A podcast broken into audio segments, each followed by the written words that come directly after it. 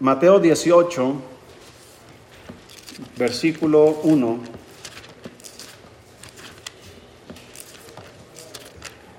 Dice la escritura, hermano, sígame con su vista. Dice, en aquel tiempo los discípulos vinieron a Jesús diciendo, ¿quién es el mayor en el reino de los cielos? Y llamando Jesús a un niño, le puso en medio de ellos y dijo, de cierto os digo que si no os volvéis y os hacéis como niños, no entraréis en el reino de los cielos. Así que cualquiera que se humille como este niño, ese es el mayor en el reino de los cielos. Y cualquiera que recibe en mi nombre a un niño como este, a mí me recibe. Vamos a orar. Dios, gracias por su palabra. Bendígala, Señor. Abra nuestro entendimiento para comprenderla y ponerla en práctica. En el nombre de Jesús se lo pedimos. Amén. Muy bien, eh, Jesús, hermanos, está con sus discípulos. Hay una discusión entre ellos, ahorita lo vamos a ver adelante, sobre quién va a ser el mayor. Hermanos, los niños no tienen ese problema que tenemos nosotros. Aquí no estaban los niños, quién va a predicar y quién va a hacer los anuncios y quién va a hacer eso. Ellos simplemente con gozo y con gusto hacían lo que hacían. ¿Sí? Pero nosotros, hermanos, somos más quisquillosos. Ay, ¿por qué a mí no? Hermano Carlos, ¿por qué, a mí, ¿por qué puso a mi hijo a mí no? ¿Verdad, hermano Jesús? ¿Por qué si yo puedo predicar mejor que mi hijo? ¿Sí me explico, hermanos? Los adultos tenemos conflictos de egoísmo. Los niños no. Cuando van creciendo, se están volviendo como nosotros. Por eso decía hermano Carlos ahorita, tenemos una gran responsabilidad sobre ellos. Yo no quiero que mi hijo se convierta en, en lo que yo soy. Yo quiero que mi hijo se convierta en cómo es Jesús, cómo es Dios. Porque si mi hijo se convierte en lo que yo soy, va a cometer los mismos errores que yo he cometido. Va a tener el mismo carácter que yo tengo. Va a hacer lo mismo que yo, yo hago. Pero si él se convierte, hermanos, a la estatura de la plenitud de Cristo, entonces mi hijo tendrá el carácter de Cristo, mi hijo hará lo que Cristo ha hecho o, hace, porque Cristo dijo que nosotros haríamos obras mayores que las que Él hizo.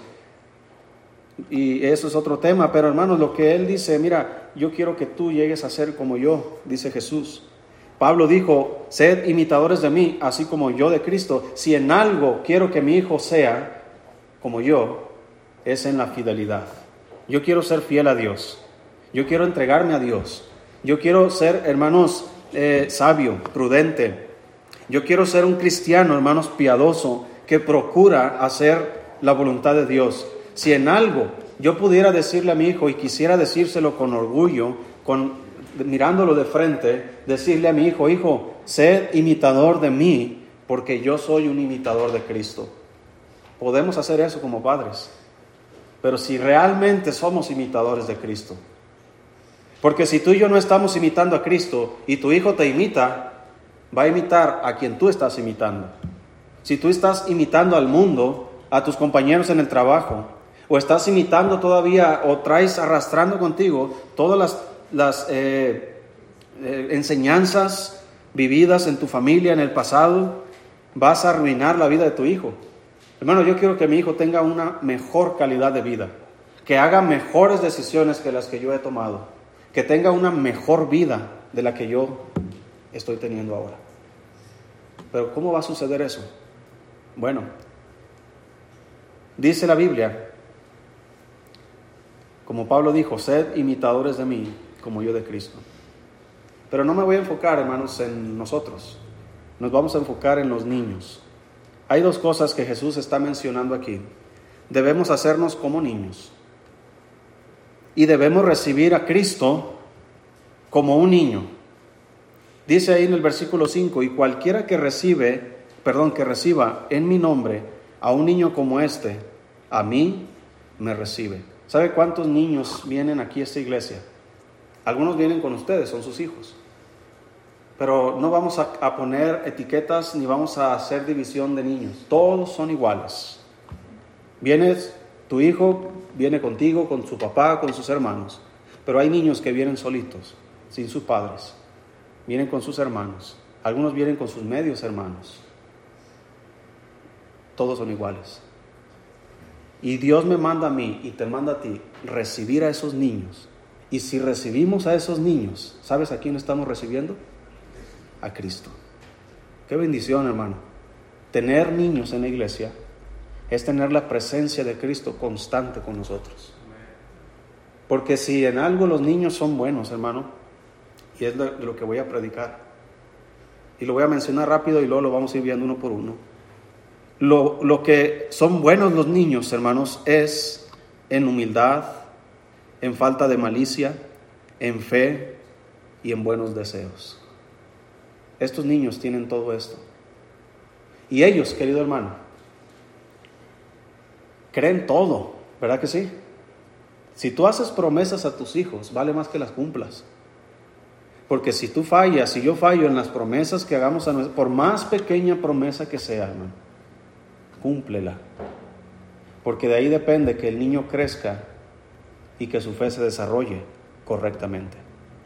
Mira, tú y yo somos padres y el Señor nos ha puesto delante de nuestros hijos y Él quiere que nosotros imitemos al Padre para que nosotros podamos actuar delante de nuestros hijos como nosotros miramos a nuestro Padre Celestial y que ellos puedan conocer a Dios a través de nosotros los padres en, en, cuanto al amor, cómo nos ama el Padre a nosotros, hermano, y cómo debemos amar a nuestros hijos, cómo nos tiene paciencia Dios, hermano, y cuánta impaciencia nosotros tenemos con nuestros hijos. Dios me tiene tanta paciencia, hermano. He fallado una vez, otra vez, otra vez, y aquí sigo de pie. ¿Por qué? Porque Él es un Padre amoroso, paciente.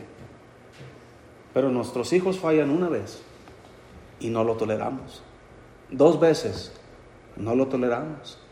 Tres veces, y ahí va el coscorrón, y ahí va el grito, y ahí va el regaño, y ahí va la frustración para Él. Y eso provoca que nuestros hijos, en lugar de acercarse más a nosotros, se alejan más de nosotros. ¿Quién quiere eso para sus hijos? Ahora, nuestros niños, hermanos, dice la Biblia que los ángeles de Dios, sus ángeles están delante mirando el rostro de Dios. E-, es en otro pasaje, no vamos a tocar ese tema, pero ese asunto, hermanos, que el catolicismo usa para describir sobre el, el ángel de la guardia, ¿se ha escuchado eso? Que tenemos un ángel de la guardia. Bueno, ¿de dónde cree que sacaron ese concepto? de la Biblia. No tienes un ángel de la guardia así en específico que te, fulano de tal es tu ángel que guardián, no, pero hay ángeles que sí son guardianes.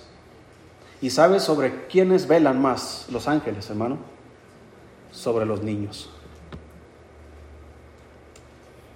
Sus ángeles miran siempre el rostro de Dios. Así que cuando yo estoy mirando a mi hijo, hermanos, y estoy tratándolo mal, Aquel ángel protector que está sobre la vida de mi hijo está mirando el rostro de Dios constantemente. Y hay de mí. Dice la Biblia, hay de aquellos que hagan tropezar a uno de estos pequeñitos.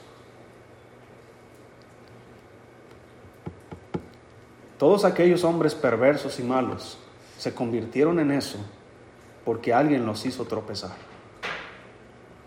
La palabra tropiezo es una palabra que literalmente significa escándalo.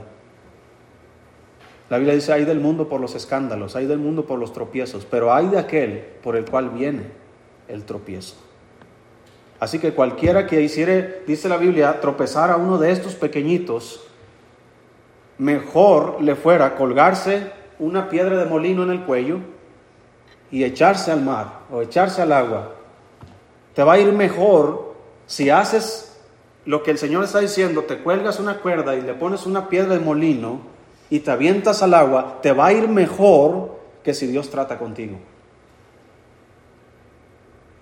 Por eso, querido hermano, debemos nosotros, el Señor Jesús advirtió y dijo, dejad a los niños venir a mí y no qué, y no se los impidáis. No seas tú el impedimento, no seas tú el estorbo, no seas tú quien, quien hace que ese niño que no tiene malicia, que tiene humildad, que tiene fe, que tiene buenos deseos, deje de tenerlo por culpa tuya, por tus conflictos no resueltos, porque tú no fuiste sabio suficientemente como para entender que tu hijo necesita. ¿Sí escuchó el mensaje de Santiago? Que los niños necesitan venir a la iglesia para conocer a Dios. Así que no deje de congregarse. Siga trayendo a sus hijos. Sean niños, sean jóvenes, siga trayéndolos. No se lo impidáis, porque de los tales es el reino de los cielos.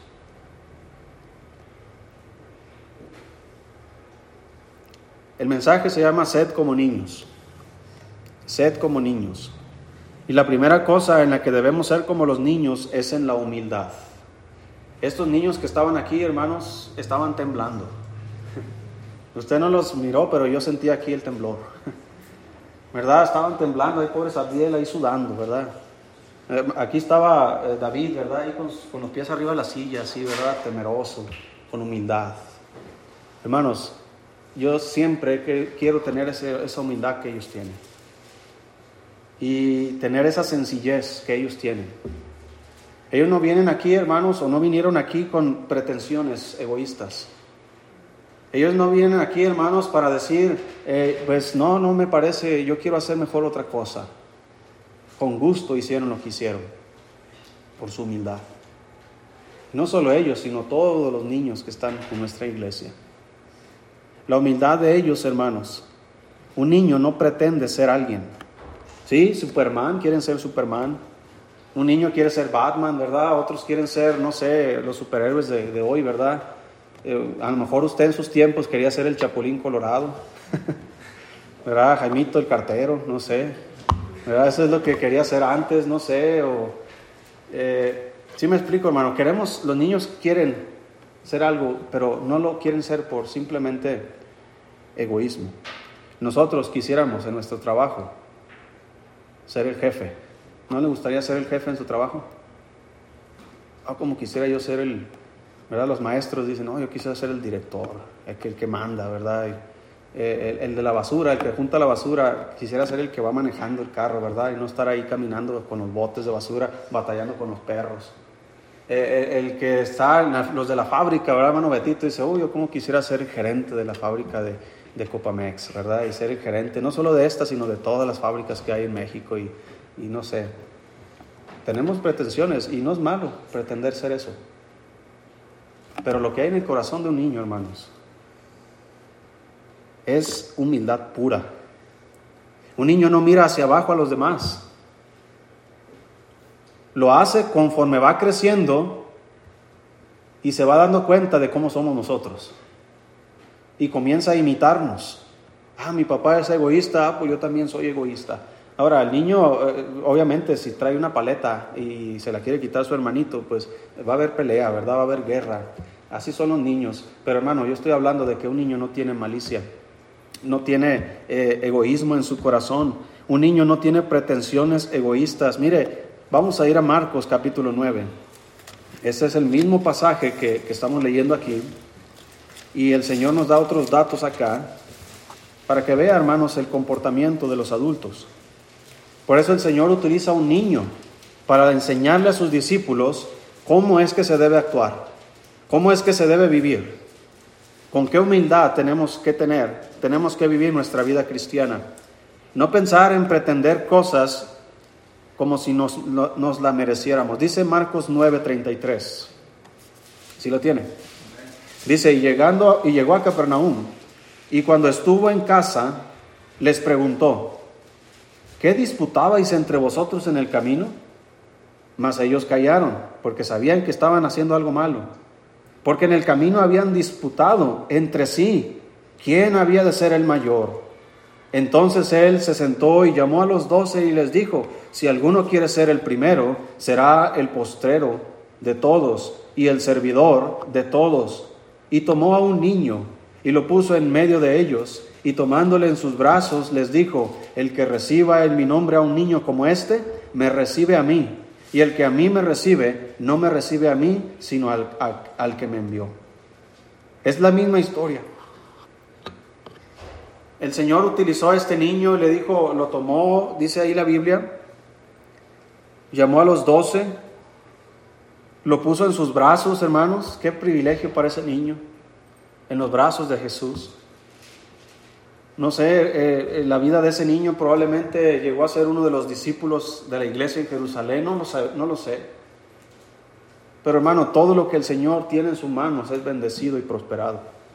Si Él pudo bendecir cinco panes, dos peces ya muertos ahí, preparados, cocinados, y los tomó en sus brazos, en sus manos, y los bendijo y los multiplicó y bendijo a tantas personas.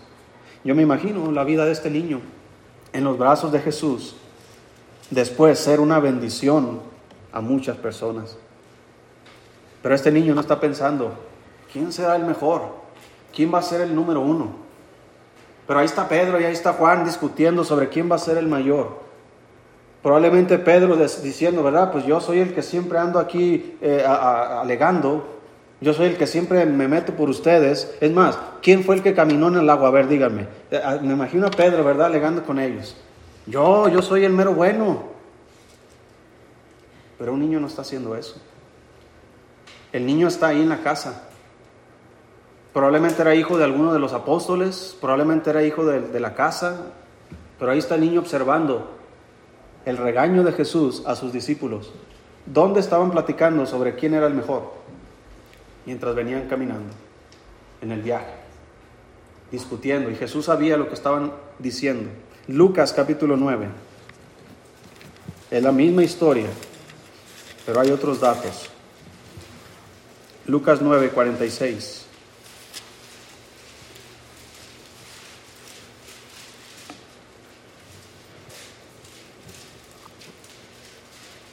Si lo tiene, hermano. Dice, entonces entraron, versículo 46, 9:46, entonces entraron en discusión sobre quién de ellos sería el mayor. Y Jesús, percibiendo los pensamientos de sus corazones, tomó a un niño y lo puso junto a sí y les dijo, cualquiera que reciba a este niño en mi nombre, a mí me recibe.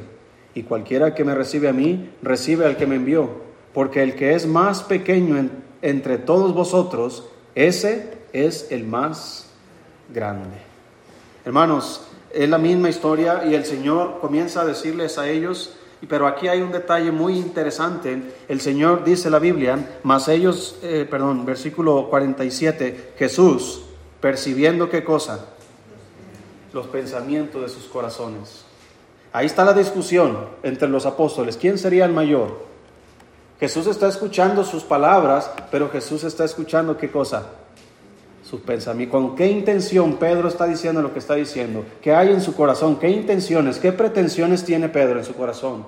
¿Qué tiene Juan? ¿Qué tiene Jacobo? ¿Por qué está diciendo lo que está diciendo? Jesús no solo escucha las palabras, entiende las intenciones del corazón, de lo que está pasando en su mente.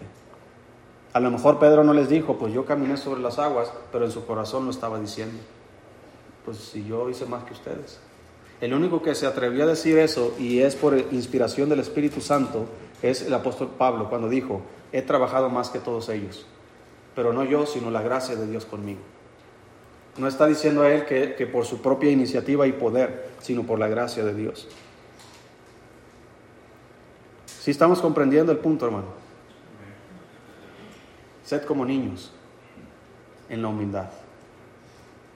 Yo quisiera, hermanos, que al pasar el tiempo, no solo los niños que pasaron aquí, pero todos los niños tengan los mismos deseos y las mismas, eh, la misma eh, disposición de hacer algo por Dios, por más pequeño que sea.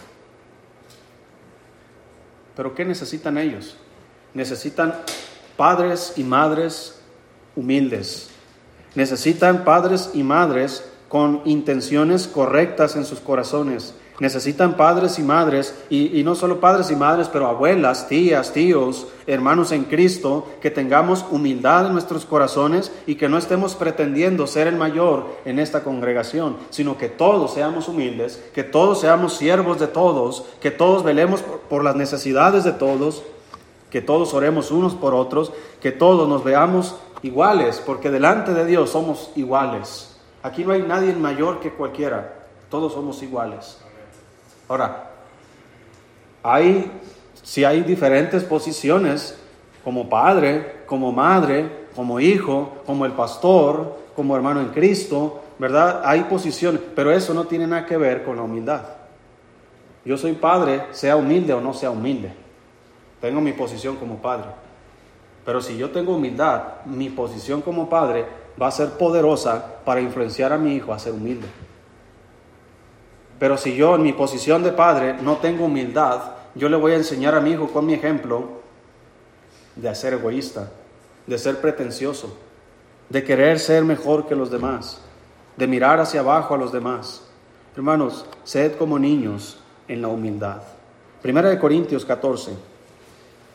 Número 2. ¿Qué más? ¿Cómo es un niño? ¿O en qué el Señor quiere que seamos semejantes a los niños? Primera Corintios 14, 20. Una de las cosas que había en la iglesia en Corinto, hermano, era un desorden total, un caos. Si usted comienza leyendo la, epístola eh, en el capítulo 1, capítulo 2, eh, el apóstol Pablo pone en orden muchas cosas y una de las cosas que él menciona a la iglesia es, ustedes son niños en Cristo. Ese es un lado negativo de la niñez, la inestabilidad. Porque unos dicen yo soy de Pablo, otros de Apolo, otros de Cefas y otros de Cristo. Y hay divisiones y pleitos entre vosotros. En ese sentido de inmadurez está comparando Pablo a la iglesia como niños. Nosotros no debemos ser niños en ese sentido. Aquí lo dice más claramente. 1 Corintios 14, versículo 20. Dice la Biblia, hermanos, no seáis niños en el modo de pensar, sino sed niños en qué cosa? En la malicia, pero maduros en el modo de pensar. No debemos ser niños, querido hermano, y, podríamos desarrollar otro sermón sobre ese punto. No debemos ser niños en el, en el, en el lado negativo, en que un niño es inestable mentalmente, emocionalmente, espiritualmente. Un niño es, hermanos, eh, como la iglesia en Corinto, que causa divisiones y pleitos sin razón. Un niño se puede pelear por una paleta, se puede pelear por un juguete y al siguiente día estar de la mano con el que se peleó. Esa inestabilidad tienen los niños. También la Biblia nos dice que no debemos ser como niños, hermanos, eh, como Pablo dijo, eh, antes hablaba como niño, pensaba como niño, actuaba como niño, pero ahora que soy grande, dice, he dejado lo que es de niño. Está hablando de madurez.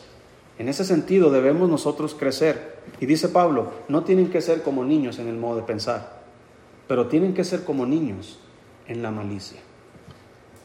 En la malicia. Voy a usar de ejemplo a Aloncito. Dice Dios, quiero que tú seas tan perverso como Alonso. Dime, hermana, ¿qué perversión hay en el corazón de Alonso? ¿Qué malicia tiene? Así quiero que sea. Porque esa palabra malicia está hablando de perversión, está hablando de lo malo, de pecado. Sean como niños en la malicia. Ah, ok. ¿Qué malicia tiene Jeremy? Ninguna. Darío, ¿qué malicia tiene Darío? ¿Qué, qué, egoísmo tiene en su corazón y qué, pensamientos suicidas tiene? Ninguno. ¿Sí me explico, hermano? Eso es lo que dice la Biblia. Quiero que seas así de malo como es Alonso. Así de malo como es Catalina. Así de mala, perversa como es ella. Así como es Lunita. Así, así quiero que seas de maliciosa como ella. ¿Sí me explico, hermano? Debemos rebajarnos a, a eso. Para que el pecado, hermanos, no tengamos nosotros en nuestra mente, no tengamos en nuestro corazón, hermanos, la malicia que ahora que somos adultos tenemos. No, dice, tienes que ser como un niño en, en la malicia, pero tienes que ser como adulto en la forma de pensar. Y esa, esa palabra que dice ahí la Biblia, Versículo 20, no seáis niños en el modo de pensar, sino sed niños en la malicia, pero maduros en el modo de pensar. Es una palabra que habla de completo. La única forma de que tú y yo seamos completos es creciendo a la estatura de la plenitud de Cristo. Cristo, hermanos, es el varón perfecto, Es la medida a la cual tú y yo accedemos y tenemos la meta de llegar a ser como Cristo en la forma de pensar, en la forma de actuar. Porque si nuestra forma de pensar está correcta, nuestra forma de actuar también lo estará. Pero un niño en la forma de pensar no es muy sabio, no es muy maduro. Un niño puede pensar cosas ahora y mañana cambiar de opinión. Un niño puede eh, enojarse ahora con alguien y mañana cambiar de opinión. Una inestabilidad, pero conforme crece, como decía Santiago en su mensaje, debe convertirse en un hombre de Dios. Pero para que nuestros hijos se conviertan en hombres de Dios, deben tener a un padre que sea hombre de Dios. Deben tener a una madre que sea una mujer de Dios para que él pueda decir, yo soy un hijo de Dios. Hay excepciones. Hay padres que no son para nada hijos de Dios, ni cristianos tal vez, pero tremendos hijos que tienen. Porque ellos están siguiendo a Cristo. Debemos ser como niños en la humildad, debemos ser como niños en la malicia. Mire Isaías capítulo 7. Isaías capítulo 7. Este pasaje está hablando de Cristo y como el Señor Jesús, hermanos, tomó un cuerpo humano, se hizo hombre, Él se sujetó, hermanos, a todos los procesos que nosotros estamos sujetos. Procesos de crecimiento físico, pero también de crecimiento espiritual, emocional y mental. Dice ahí Isaías 7, versículo 14. Si lo tienes. Dice la Biblia, por tanto el Señor mismo os dará señal. He aquí que la Virgen concebirá y dará a un hijo y llamará su nombre Emanuel. Comerá mantequilla y miel hasta que sepa qué cosa, desechar lo malo y escoger lo bueno. Porque antes que el niño sepa desechar lo malo y escoger lo bueno, la tierra de los dos reyes que tú temes será abandonada. Hermanos, esta referencia está diciendo sobre la humanidad de Jesucristo como un niño cualquiera, en el sentido de que eh, no era diferente en, su alma, en su espíritu, más la única diferencia es que él era Dios. Pero él era un humano tal como es Jeremy, como es Natalia, como es eh, Luna, como es todos nuestros bebés. Cristo, las mismas necesidades de leche, de cambio de pañales, de baños, ¿sí? las mismas necesidades de descansar, de dormir. Un bebé tal como el tuyo. La única diferencia es que Él era Dios, es Dios. Pero Él tenía que aprender igual que el tuyo, a desechar qué cosa? Lo malo y escoger lo bueno. Cristo lo hizo a la perfección. Fue el único niño que escogió lo bueno y desechó lo malo. Fue el único joven que desechó lo malo y escogió lo bueno. Fue el único adulto que vivió su vida sin pecado. Pero mira, si seguimos el mismo patrón para nuestros hijos, debemos enseñarles a desechar lo malo y a escoger lo bueno. Pero un niño, ¿qué, qué maldad tiene ahorita? No, ahorita no tiene nada de maldad. Pero el niño va a crecer, hermano, y se va a exponer en la escuela a otros niños que se han expuesto en sus casas con sus padres mal hablados, drogadictos, padres, hermanos, eh, en idolatría, viviendo en pecado. Y, esos niños van a, las escuelas, hermanos, y tu niño que tú lo traes a la escuela dominical, que, tú dices, eh, aquí pasó en estos niños, ¿verdad? Y estos niños, incluyendo mi hijo, hermanos, son eh, influenciados por el bien y por el mal. Yo quiero influenciarlo por el bien. Quiero que aprenda a desechar lo malo. Todo lo que él vea afuera en la actitud de otros niños o en la actitud de los adultos o aún en mi propia actitud, que él sepa desechar todo lo malo.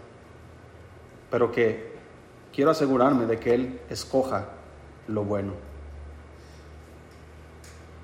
Debemos ser como niños en la malicia. Número 3, Lucas 18. Lucas capítulo 18.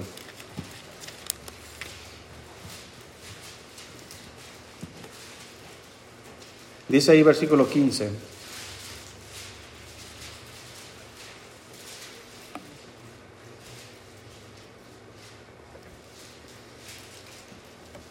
Si lo tiene.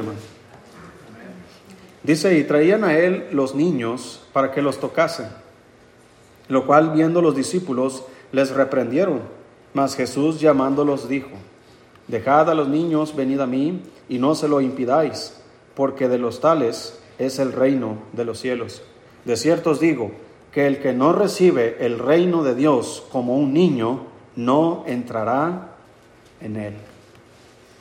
Mira, tú vas a una, una calle invitando niños, vamos invitando niños, tocamos la puerta, sale un pequeño ahí y luego sale su hermanita. ¿Les gustaría ir a la iglesia? Y ponen una sonrisa. Sí, ellos no pensaron, mi mamá me va a dejar. ¿Serán cristianos verdaderos? ¿O serán unos estafadores? ¿O serán esos que andan secuestrando niños? Ellos no están ahí haciéndose preguntas, ¿verdad? A ver, mirándonos. No, ellos simplemente dicen, sí queremos. Y luego sale la mamá. Esa sí va a investigar. ¿Quién eres? ¿Verdad? Una vez tuve que tomarle fotos hasta la iglesia. Mire, esta es la iglesia, mire, aquí está mi Facebook, aquí está esto, aquí toda mi información. Esa es la camioneta que pasa por los niños. Aquí estoy yo, tómeme una foto, aquí está mi credencial. Hermano, hasta las huellas tenía que dejarle la señora para que confiara. Y no, ni, ni aún así nos soltó a sus hijos.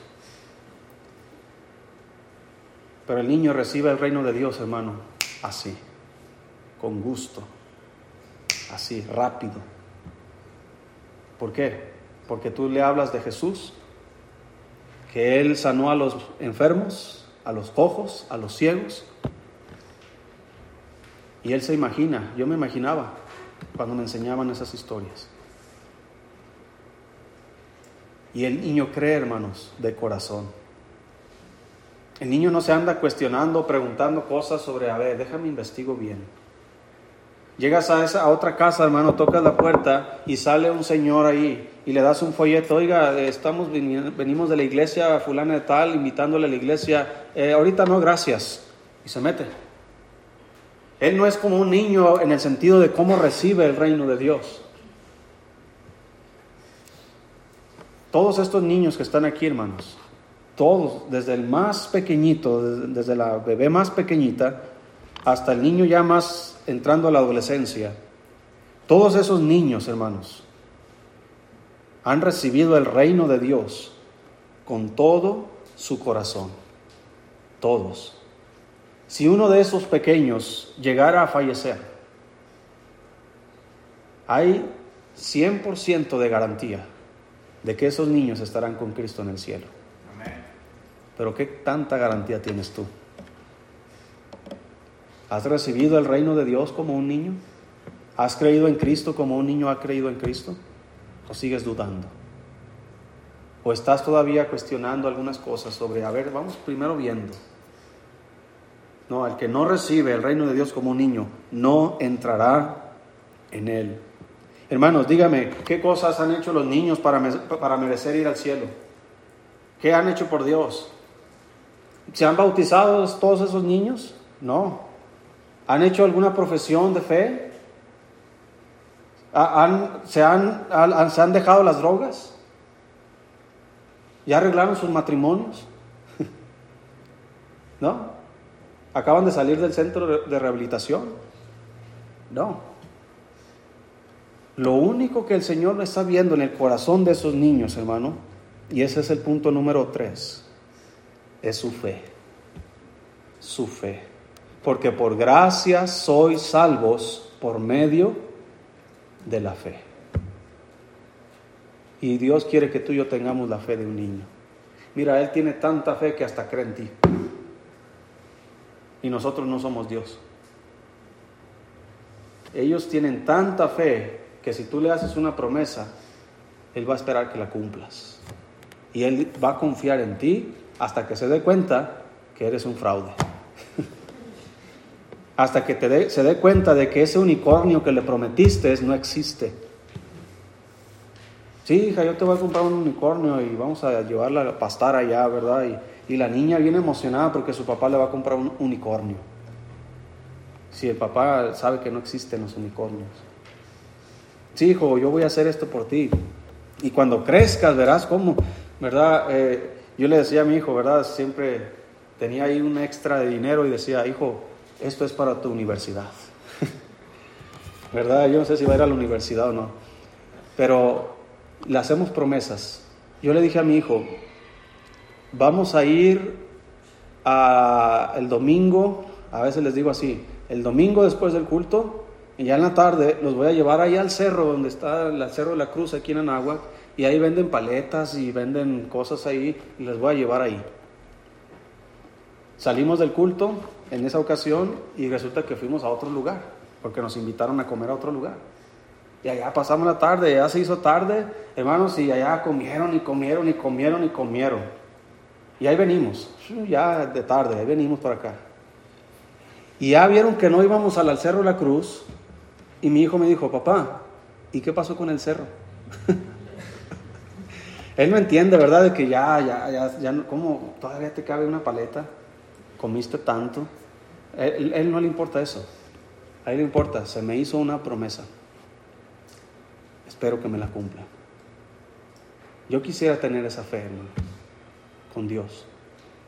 ¿Cuántas promesas el Señor nos ha dado en su palabra, hermano? Pero nosotros no somos como niños. Dudamos.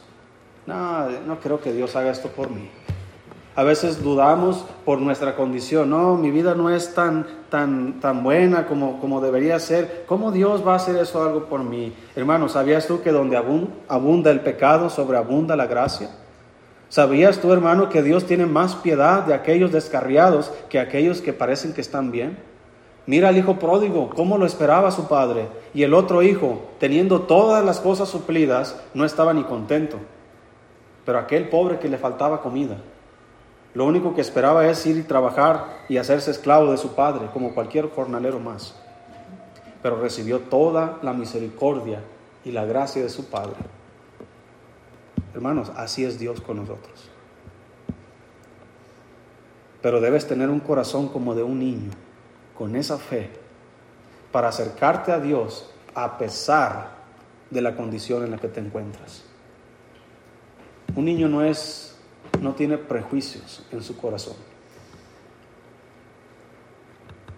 Un niño, hermanos, ha, habido niños, mira, desde un bebé, ahorita que anda esta Livni, anda ya con paletas y todo eso, y, hermano, pues ni modo, me arriesgo, tengo que agarrarla. Y ella embarrada de paleta, hermano. Sí, ya ves como las niñas agarran la paleta y todas las babas aquí. Y yo abrazándola y luego me pone la manita aquí. Ay. Ah, hasta le hago así, ¿verdad? Para que suavice un poco. Me pone sus huellas dactilares. Ella no está ahí como que no, no me voy a acercar al pastor porque lo voy a manchar. Ella no tiene esos prejuicios. Pero tú y yo, ¿cómo estamos a veces, hermanos? Si tienes pecado, dice la Biblia que Dios es fiel y justo para perdonarnos y limpiarnos de toda maldad. Pero a veces tenemos prejuicio y decimos, no, Dios no me va a escuchar, porque mira cómo ando, ando, ¿cómo me voy a acercar a Dios? Hermanos, Cristo no vino a buscar a justos, sino a pecadores al arrepentimiento. Sea como un niño en la humildad, en la malicia, en la fe. Y la última cosa, primera de Pedro 2.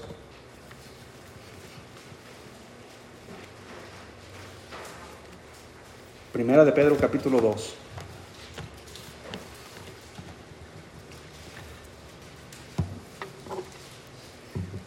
Una ocasión agarré a un, bebé, lo traía aquí, un, niño ya que se podía sostener, con mi camisa blanca, y entregué el bebé a su madre, y resulta que el niño estaba sucio, el niño estaba sucio, y me manchó toda mi camisa blanca de la suciedad de bebé. Usted sabe qué es, ¿verdad? Y pues así ya saludaba a los hermanos, ¿verdad? El niño no estaba ahí, y qué vergüenza, qué vergüenza, de verdad. No, el niño estaba feliz a lo mejor. Primera de Pedro, capítulo 2, versículo, eh, versículo 1. Dice la Biblia, desechando pues toda que, esa es la malicia nuestra, todo engaño, toda hipocresía, envidias y todas las detracciones Desead como niños recién nacidos la leche espiritual no adulterada, para que por ella crezcáis para salvación, si es que habéis gustado la benignidad del Señor. Desecha la malicia, no, no la malicia de un niño, la malicia de un adulto, aquella malicia que tiene todo engaño, hipocresía, envidias, detracciones. Esa malicia, dice Dios, quiero que la quites, que la deseches, que la tires a la basura, que ya no sea parte de tu naturaleza, que ya no sea parte de tu día a día. Pero quiero que hagas una cosa, dice Dios. Desea como un niño recién nacido la leche espiritual. A mí me encanta mucho, hermano, pensar en esta, en esta idea. No es una idea, sino el nombre de Dios, que es todopoderoso, todopoderoso. ¿Qué significa? Todopoderoso. En español lo entendemos así, ¿verdad? Todo lo puede. Pero esa palabra, hermanos, literalmente significa el que tiene pechos. Porque hablando de, las, de los bebés que están aquí todavía, que están siendo amamantados todavía, ¿sabes de dónde obtienen su poder esos bebés? Del pecho de su madre. De ahí viene su fuerza, de ahí viene su crecimiento. Y cuando Dios dice que Él es el Todopoderoso, Dios le dijo a Abraham, Abraham, anda delante de mí y sé perfecto. Pero le dijo, yo soy el Dios todopoderoso. Anda delante de mí y sé perfecto. ¿De dónde vas a obtener la perfección? La madurez andando delante de mí. Andando conmigo. Porque de mí procede todo poder. Sí, Dios todo lo puede. Pero de Él, hermanos, viene todo el poder para nosotros. ¿Recuerdas aquella mujer que estaba entre la, la multitud y que en su corazón estaba pensando ella, si tan solo tocare solamente el borde de su manto, seré sana. ¿Sí recuerdas esa historia? Y luego de repente esa mujer tocó el manto de Jesús y fue sanada inmediatamente. Y Jesús preguntó, ¿quién me ha tocado? Y los discípulos dijeron, Señor, hay mucha gente aquí, todos te aprietan y tú preguntas, ¿quién te ha tocado? No, dice, porque yo sé que poder salió de mí. Ahora él sabía quién era esa mujer, sabía lo que había hecho, había visto su fe, pero él lo dijo solamente para que esa mujer se presentara delante de él. Ella avergonzada, con tal vez indigna, decía, Señor, perdóname, pero yo pensé y dije que si tan solo tocar, y él dijo, tu fe te ha sanado. Poder salió de mí. Tú sabes, querido hermano, que todavía el poder de Dios sigue saliendo de él para nosotros, sus hijos. Pero ¿qué tiene que hacer eh, Alejandrito, Lunita? ¿Qué tiene que hacer los bebés pequeños para tener fuerzas? ellos desean con toda su fuerza, más esta, eh, se me fue el nombre, su otra nieta, Julieta, o Chilleta, no sé si Chilleta o Julieta.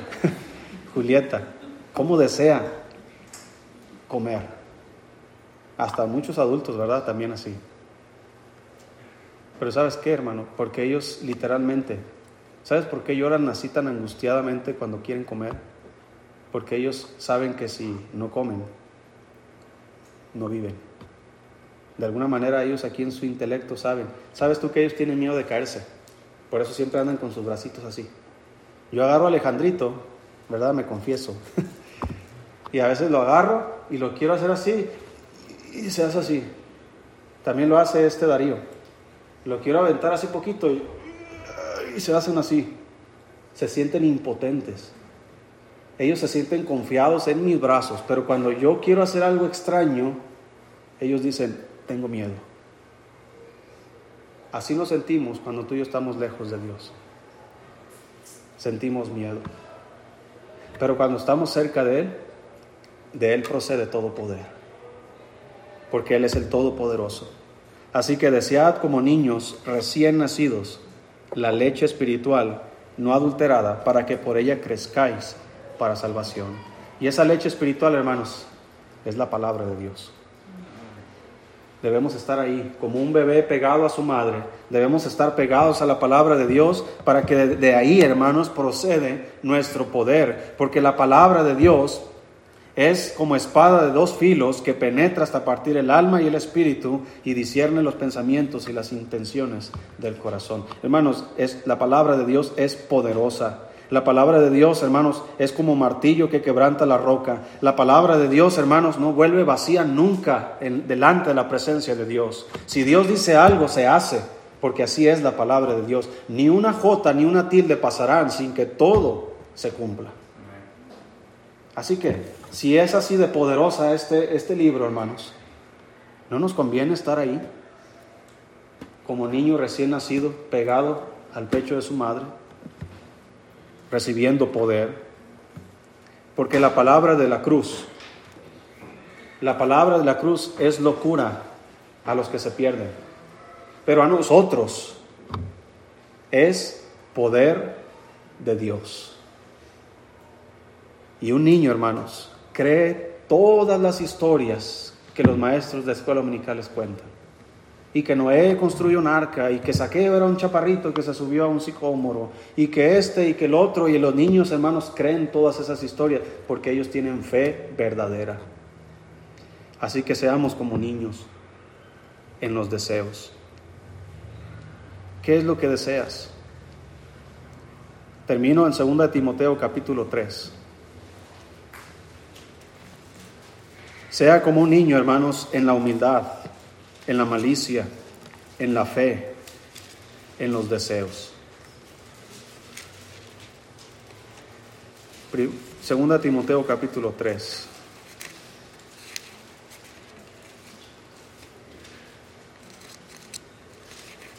Si lo tiene, hermano. Dice versículo 14.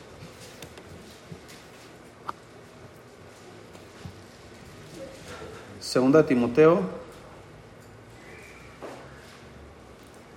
3.14, dice ahí, pero persiste tú en lo que has aprendido y te persuadiste, sabiendo de quién has aprendido, y que desde la niñez has sabido las sagradas escrituras, las cuales te pueden hacer sabio para la salvación por la fe que es en Cristo Jesús.